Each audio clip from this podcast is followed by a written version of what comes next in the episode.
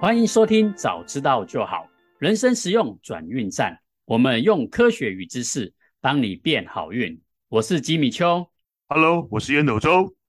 嘿，川会长，嗯，我们上一集啊有讲到，厉害的人啊，其实实力都差不多。对，所以啊，我们必须要善用人际网络，嗯，想办法去扩展自己的社交圈。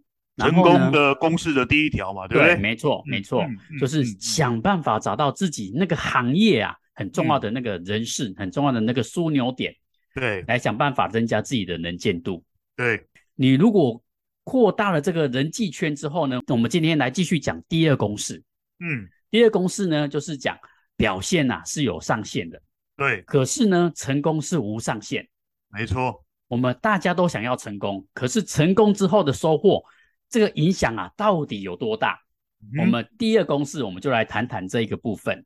嗯嗯，好。嗯成功既然有公式呢，这个部分我们一样把它拆成上下两集，对，让听众啊可以比较好吸收，而且比比较容易去 get 到我们想要讲表达的重点。对了，因为这本书的知识密度真的太高了，要读完真的花好长好长的时间了。我觉得把它拆成上下两集，可能对大家是比较容易消化的。嗯，这个很好。没错没错。成功第二定律：表现有上限，但成功无上限。那我们今天讲的是上半部，我们先讲表现有上限这一这一这个字眼到底解释起来，然后我们举一些例子来让大家知道到底什么是表现有上限这样子的一件事情。应该这个这个连绕口令了。对了，OK OK OK，感谢创会长的帮忙补充。这本书啊有很多很多的案例，表现有上限。我们现在想一个观观点哦，我们都知道啊，第一名跟第二名。虽然呐、啊，他们的实力啊，就是我们上集也有讲到，他们实力都相差很近啊。对对对。可是啊，嗯、他们的报酬其实差得非常非常的远。嗯。就比如说啊，我们永远都只会记得第一个登上月球的那个叫什么？阿姆斯壮。阿姆斯壮。阿姆斯壮。对对对。手手臂很强壮嘛，对不对？阿姆斯壮。对。可是第二名是谁呢？诶、欸，小学有背过哦。哈哈，对、欸、我们好像就一直想不起来是谁了。三对对对对对，有有有有，我记得以前我小学有背过有三个人嘛，对不对？对对对，对 忘，忘记了忘记了，只记得第一名叫叫阿姆斯壮，那时候背了好久，长大才知道他叫 Armstrong，他的手臂对，对，没错没错没错。所以啊，在坊间呢，也我们也听到很多很多的形容词或是专有名词都在讲这件事情。对，比如说头部效应啊、马太效应啊，或者是赢家通吃。哦哈，其实都在讲这件事情，就是你如果当上这个领域的第一名，对，那你获得的效益啊，那非常非常的可观。嗯嗯，对。那第二公式呢，也告诉我们，表现有上限啊，那些厉害的人，其实人力啊都非常非常的接近。对，我那时候听到有一位运动家，我真的忘记他的名字了，我印象很深刻。他说，他跟那些顶尖的运动选手在比赛啊，他们比的不是谁的能力强。而是比的是谁的失误比较少，哎、对，没错，嗯，高手真的是这样，比谁的失误少，对，下棋也是啊，对，不对？没错，没错，没错，因为他们的实力其实大家都旗鼓相当了，对，你要碾压他是不太可能的，所以就是想办法让自己稳定，不要有失误。我们或许会想一件事情，在运动领域啊，我们很好判断啊，谁赢谁输，看得很清楚啊，对，对不对？比如说费德勒跟另外一个选手在在打，诶那谁呢？纳达尔赢了还是费德勒赢了？我们一看就知道。嗯哼。可是啊，世界上有太多太多的领域，我们要怎么去判断呢？比如说、嗯、美食、红酒、写作。嗯、对。你这虽然有排名，可是你不觉得这些东西都很主观吗？对对。最近的诺贝尔奖啊，这两天嘛，对不对？对对，没错没错没错，这个都是非常非常主观的。对。如果在这些领域里面呢、啊，你想要变成赢家，哎，那。到底要怎么去判断呢？嗯、所以啊，我们今天就来讲这件事情。对，好，那书中举了一个很有趣的的案例，叫红酒实验。这个是会被人家打的案例啊，真的。没错，没错，没错。你先把它讲完。这个这个案例我一边看一边笑。来，你先把它讲完，你先把它讲完。好，基本上呢，判断这个红酒好不好，他们就是会去判断红酒的甜度啊、酸度啊、单宁、果香跟酒体。哦，这真的是全天下最好的工作啊！哈哈哈，没错，他们的品酒过程是这样子的：先闻这个酒香，然后呢就小小的饮一口，然后在口中好像漱口一样稍微搅动，让舌根每个部位都感受到那个酒香的味道。嗯，可是呢，他们最后是不能喝进去的哦，最后要把这个红酒给吐出来。对，对，因为他们怕如果喝太多，就就喝忘了啊。对对对对，那个感觉就不准了。对，就不准了啦，什么都不好喝。对对对，哎，感觉他这样的评判标准其实还蛮公正的啊，因为有很多的细节。嗯嗯。所以呢，这里面呢，这个叫哈吉森的，他就为了做这个实验，就跑去去看这些评审反复的去做这个实验。对。可是呢，他觉得说，哎，他到底怎么判断的啊？嗯。他想要做一个小小的一个手脚来试看看。嗯，那基本上呢，他们比赛不是送三款不同样的红酒吗？嗯，这个哈吉森呐，他他就很贱，他就把他偷偷三个红酒，器都是同一杯，其实都是一样的东西。所以，所以我说会被人家打这个实验。没错，没错。所以他就直接送给这个评审，就给他喝，看评审会怎么去评分，因为 三个都是一样的啊。怎么说？对，对，对，对，对。然后呢，他你他就观察到其其中有一个评审啊，他在喝了第一杯之后。他就说：“哎，这个不行啊，这个不行啊，对，这等级太低了，八十分，八十分。没错，没错。然后第二杯呢，他又喝了下去。他说：‘哎呦，这个还不错哦，还可以哦，给他了九十分。’对对对对。然后到了第三杯上场的时候，这个评审啊，还是没有发现是同一杯哦，他又喝了第三次。嗯，他就说：‘哇，这个真是金牌等级的红酒啊！’然后给，我真的看，我真的看这篇是看到真的快笑死了，你知道吗没错，没错。”然后还给他九十六的高分呢。对对对对对对，对，他就说那个哈吉森都觉得哇塞，嗯，明明就同一款红酒，可是怎么他喝起来感觉就是三个不一样红酒一样，嗯，所以啊，他就一直觉得说，哎，品尝红酒这件事情啊，其实根本很大的成分在于运气，嗯嗯嗯。可是他他还是不气馁啊，他还是觉得说，哎，有没有可能是这个评审不够厉害？嗯，他就去找那些很稳定、很稳定的评审，嗯，好，然后去找他去试。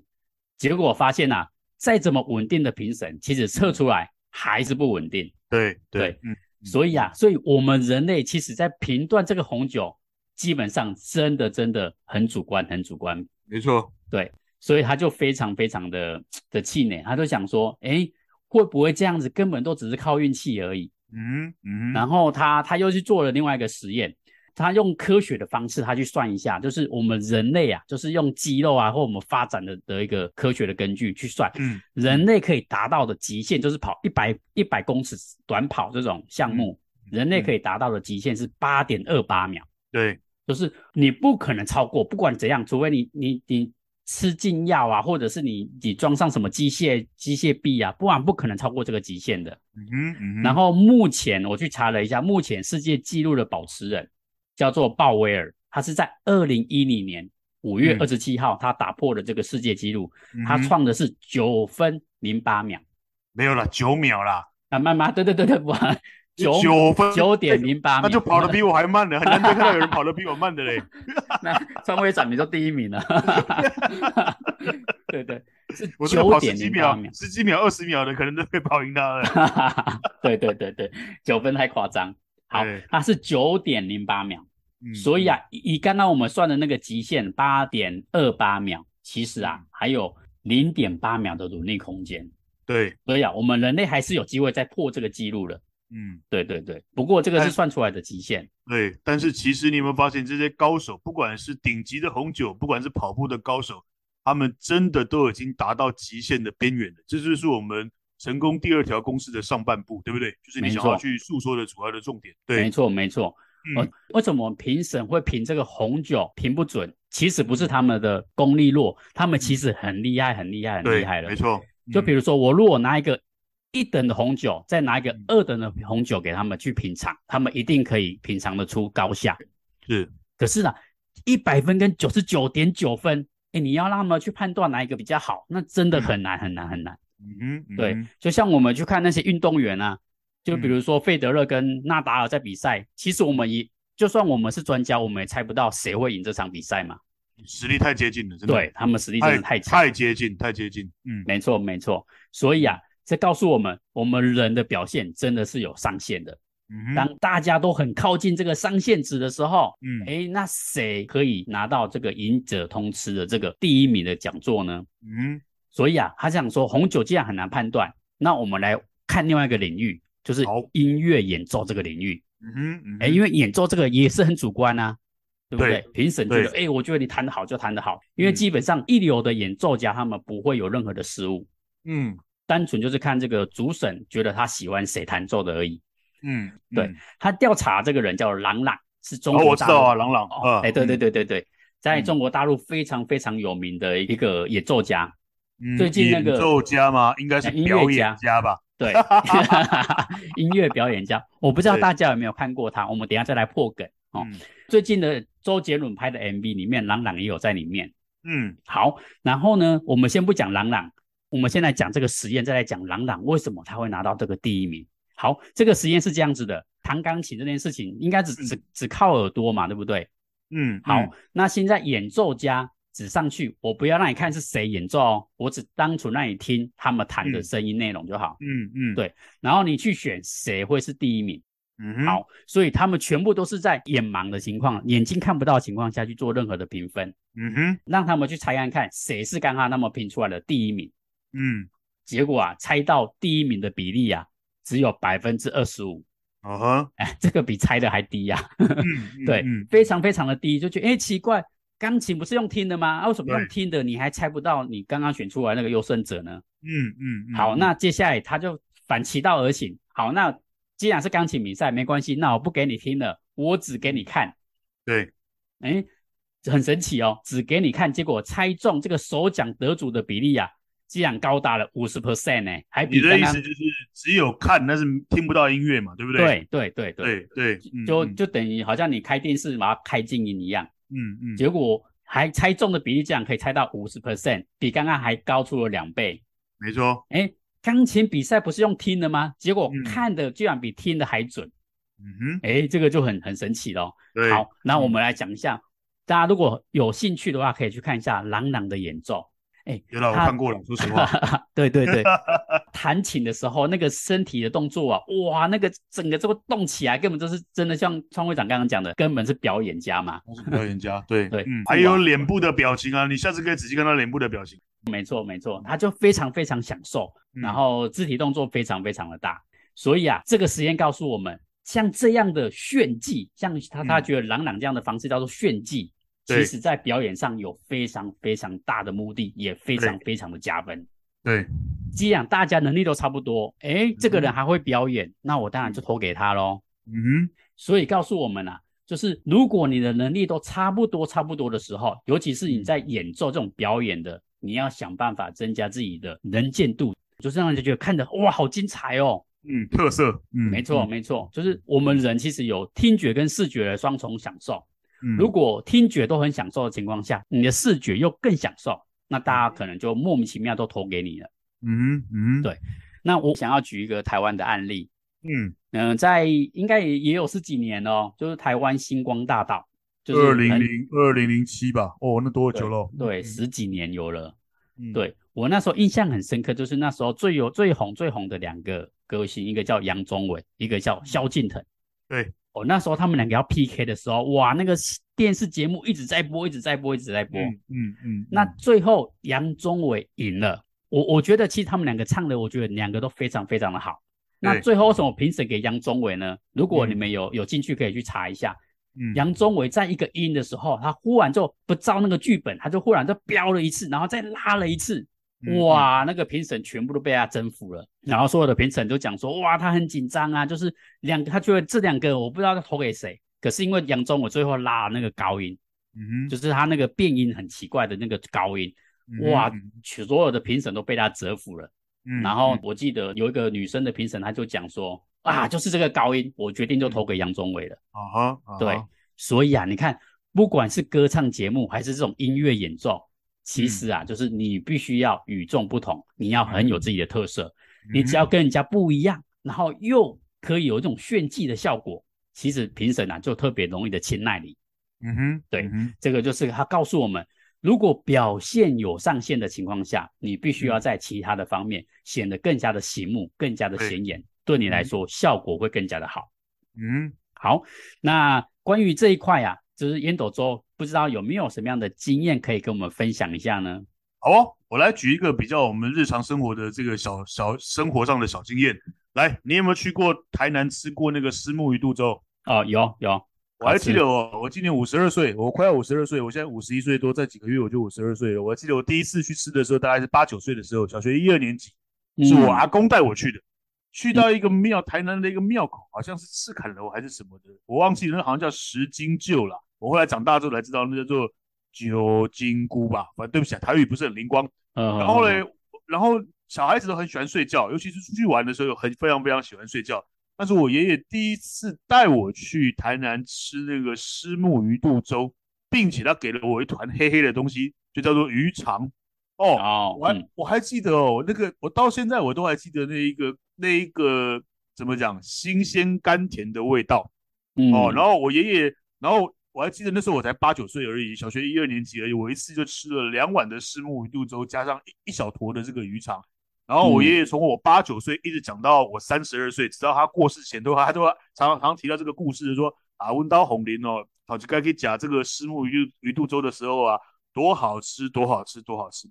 真的啦，当时因为只有八九岁哦，还不知道怎么去做吟诗作对啊。如果我当时能够能够能够讲得出这种有文学气息的话，我应该会讲出这种“此物只应天上有，人间难得几回闻”啊。我认为认为那是因为台北人去到台南，因为你也知道嘛，台南是美食之都嘛，没错对不对？没错没错。真的，你台北我们平常在家里面，尤其是民国六十几年的时候啊，那种台北的物物质。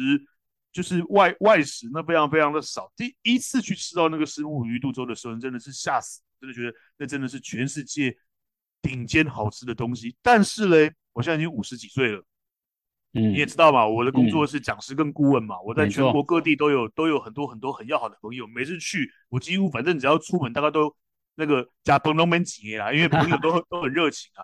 嗯、我跟你讲，台南的士绅哦，我我通常称我台南的朋友，他们叫做士绅。每一位台南的好朋友，他们都有心目中的 number one，你知道我意思吗？嗯、他们都有心目中认为最好吃的那一家虱目鱼肚粥，最好吃的这个鳝鱼面，最好吃的这一个低心当棍，还有最好吃的牛肉汤。嗯、那我几乎每一家我都去吃过。我要告诉你，真的就是表现有上限。等你吃过十家，都是他们认为等级以上，就是每个人都有每个人认为在地最棒的那一家。哦，但是你去吃的时候啊，因为你的见识已经。变大了，你就会发现表现其实真的有上限，你很难，你很难去说，呃，这个 A 这一家牛肉汤真的远远大于 B 两倍以上，没错，你懂我的意思吗？嗯、表现有上限的意思是这样子，其实人类的所有的表现，它都有一定的上限。我们今天讲的成功第二定定律，它想要告诉我们的一件事情就是，其实人类经由长期的进步以来，有很多的表现，只要你够努力、够坚持、够有耐性去突破、去研究。你就会达到一定的程度以上，但是到了那个地方的时候，我那个差距都是九十九点九六跟九十九点九九之间的差别。嗯，你人，你你的你的你的感官几乎很难很难能够去去去做清楚的辨认。所以，我们今天讲的是表现有上限这件事情，确确实实，你看那些顶尖的东西，这真的都有上限。再来，我常常当评审，我跟你讲，我常评两个东西都很难评，一个叫创新的比赛，大家都知道，我是 IMC 的这个比赛，我担任过五次的评审。创能够进到创新比赛的前五名、前三名的选手啊，那个能力都非常非常之好，嗯、那个几乎、哦、表现都是很接近、很接近，你很难。还有另外一个演讲比赛也一样哦，你上台看这个人的咬字、声线、语调、台风、脸部的表情，真的啦，你经过了自己的呃一方面自己的天赋，再来其他的这个教练或者是老师的培训哦，几乎每个人都会达到一定的功力以上。嗯，你要怎么怎么样在这个里面去去做出量化？我们刚刚讲了，研究分两种嘛，一个叫直性研究嘛，一个叫量化分析嘛。只要是直性研究这一部分，它都很难，因为它很主观，它非常非常的主观，所以表现真的是有上限的，你很难能够判读里面极为细微的差别。这是我想要去强调的。那个台南的美食，每一家都具有一真的一定的水准以上，但是最近不是有一个很大的新闻嘛？有一个什么？海鲜粥还是什么粥，要卖两百多块嘛？对对对，对不对？但是你那是他，但是也有其他家只卖六十块、七十块。你真的觉得两这一家的粥好吃的程度等于另外一家的四倍吗？我觉得这个就很难去很难去评量。这是我们后面要讲的，为什么成功是无上限的？我们前面先讲，我们先讲表现是有上限的。其实每一家海鲜粥，只要是能够在台南这种美食之都还能够混得下去，我都跟我女儿讲，以后麻烦你。那个大学的志愿，第一志愿填成大好吗，这样拔才有机会 常常去，常常去台南。不过我很担心我的体重会破百啊，这题外话。所以我今天想要先讲表现有上限这件事情是确确实实的。作者花了很多的时间、很多的篇幅在介绍。那我把它用比较简单的例子来，台南的美食，只要在台南能够混得下去的这些店家，一定都有一定的程度以上。这个人的嘴巴很难很难去做清楚的辨识。但是为什么他们的收入、为什么他们的名声、为什么他的影响力却完全不一样？成功没有上限，这个我们下一集我们会说。这是我的经验分享。好，谢谢我们的创会长。哎，确实如此。我因为我以前啊在台南，哦、我没去吃，我很多家那种美食，只要是有名的，哇，那个吃起来真的都好吃到不行。你真的很难去说，哎、嗯，这家比较好，这家比较好。嗯、这真的就是萝卜青菜各有喜好啊，就看你喜欢哪一家而已。真的，真的，真的，真的，没错，没错。好，那所以啊，因为这个人力有上限这件事情啊，所以我们要当这个赢家，嗯、你会发现，一根本就很难啊。比如说我们刚刚歌唱比赛，或是钢琴演奏，去用一些比较炫技的方式来增加自己的曝光度。嗯、我还记得我们在 EP 六的时候，我们有讲到面试顺序这件事情。对。对，其实这也是一个小技巧，因为啊，作者也有讲到，他说只要可以进入到面试阶段，基本上那一群啊都已经非常非常优秀了，平均以上了，对不对？没错，嗯、都已经把那些顶标顶标以上了嘛，对不对？都把那不 OK 都筛选掉了，对，所以啊进去，所以变成说你的面试顺序就变成非常非常的重要，嗯，所以啊，我们那时候是讲说《朋友与敌人》这本书讲到面试顺序是尽量可以的话往后靠，效果比较好。那这一本书呢，他也一样做了研究，他也发现如此，没错。对，面试越后面呢，是基本上他的成绩，他的他的可能入选率就会高出很多很多。对，所以啊，事实上我们在各行各业，大家可以去去想看看，诶，如果大家的能力都差不多的时候，你要怎么样让自己显得特别的显眼，特别的突出？但是啊，在这边也要先郑重声明一下，我们在这边不是鼓励大家。把重点都放在这个噱头上面哦，嗯嗯，对，嗯、这边的界限还是要好好的拿捏，是，所以啊，才不会为了让自己显眼，结果让人家觉得很傻眼，嗯，哦、这种这过头了，那就不好。对，好，那就是我们 EP 十七想要讲的重点，表现有上限。嗯、好，那最后呢，我们请我们的创会长烟斗周来做我们的最后的 Call to Action。好哦，好哦，今天的 Call to Action 一样有三点，来，我们刚刚讲的今天成功第二条公式叫做。表现是有上限的，但是成功是没有上限的。我们先讲第一趴，叫做表现有上限。所以呢，嗯、所以呢，如果你今天有一点点的成功，你一定要学会谦虚。你要知道，有许多许多的高手中的高手，跟你的能力其实是差不多的。你千万不要自己自以为我赢别人很多很多，并没有，真的并没有。没错。所以你一定要学会谦虚。其实这个很多很多都是人生里面的。就是在顶尖对决的时候，是机运在取胜。我再讲一次，这个、这个、这个，也许大家很不幸福，你会讲说，没有我老我人家比人更厉害。我跟你讲，对，确实你很厉害，但是有很多人跟你的能力是差不多的。所以第一个一定要记得学会谦虚，输了不要太在意，赢了更不要骄傲。哦，那如何能够增加自己在机运上的？那欢迎去把我们前面的几集 好好好的去收听，好不好？那第二个 call to action 的第二个真。真假的这个真，真善美的这个真，这个个人特色非常非常的重要。当每个人实力都很接近的时候啊，如果你有独一无二的个人特色，如果你有让人难以忘记的亮点，一定要好好的把它展现出来。没错，但是是是要真哦，你要记得，刚刚吉米修有讲哦，是要亮眼哦。不是要傻眼哦，嗯、没错。哦，你不要你不要那个那个那个东施效颦啊，西施捧着心脏说他心脏痛，然后每个每个大王都说哇，你这个心脏痛的样子实在是美得不得了，结果你也去没事去捧着你的心，人家只会问问反而问你说，哎，你要卡一一九送你去急救吗？所以 针这个东西很重要，你的针会让你当每一个人每一个人的这个本领是相近的时候，你如果具有极为独一无二的个人特色，难以忘记的亮点，你就比别人多出很多很多成功的机会。三，这点非常非常的神秘，成功跟奖励啊，会有一种很秘密的、很无意识的转移作用。所以啊，你在初期的时候啊，你一定要想办法，你要去进到一大堆的决赛，你要去寄出一大堆的履历，你要去一次又一次的去试镜，去争取更多的机会。你必须取得一个小小的成功。赢了一次以后，就会一而再、再而三，越来越成功。我我必须坦白的告诉各位，在我的人生过程里面，我真真实实的经历过这样子的过程，有一二三次小小的成功，累积到我后来能够能够承接的场子，能够承接的案子越来越大，越来越大。嗯、所以今天的 call to action 一共有三点：一，一定要记得学会谦虚哦，你很厉害没有错，但是其实有很多很多的高手跟你是差不多的，并驾齐驱的。OK，二，真真这个东西很重要，个人特色很重要，请你勇敢的去表现自己真实、亮眼、独一无二的那一面。三，成功会有会有一种秘密的奖励方式，所以你一定要。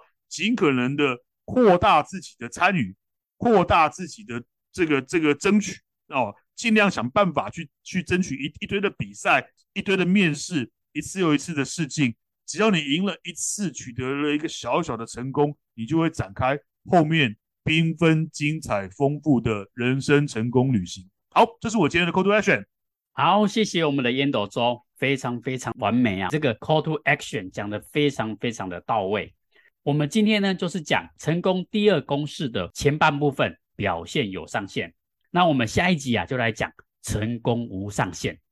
好，那成功无上限呢，就会讲到所谓的超级巨星，因为那些超级巨星所拿到的奖励啊，是非常非常可观的。嗯，所以啊，请大家一定要花时间，把时间空出来，好好期待我们下一集成功无上限。嗯，好，那如果你觉得我们的节目对你有帮助，再麻烦给我们点击好评，你的鼓励呢，是我们的最大动力，也是我们最大的能量。嗯，如果你呀、啊、对我们本集有任何的想法跟问题呢，也非常欢迎可以留言给我们。我们收到留言之后呢，我们都会在节目上啊来回复你们。好，那谢谢收听，早知道就好，人生实用转运站，我是吉米秋，Hello，我是烟斗周，好，我们下次见。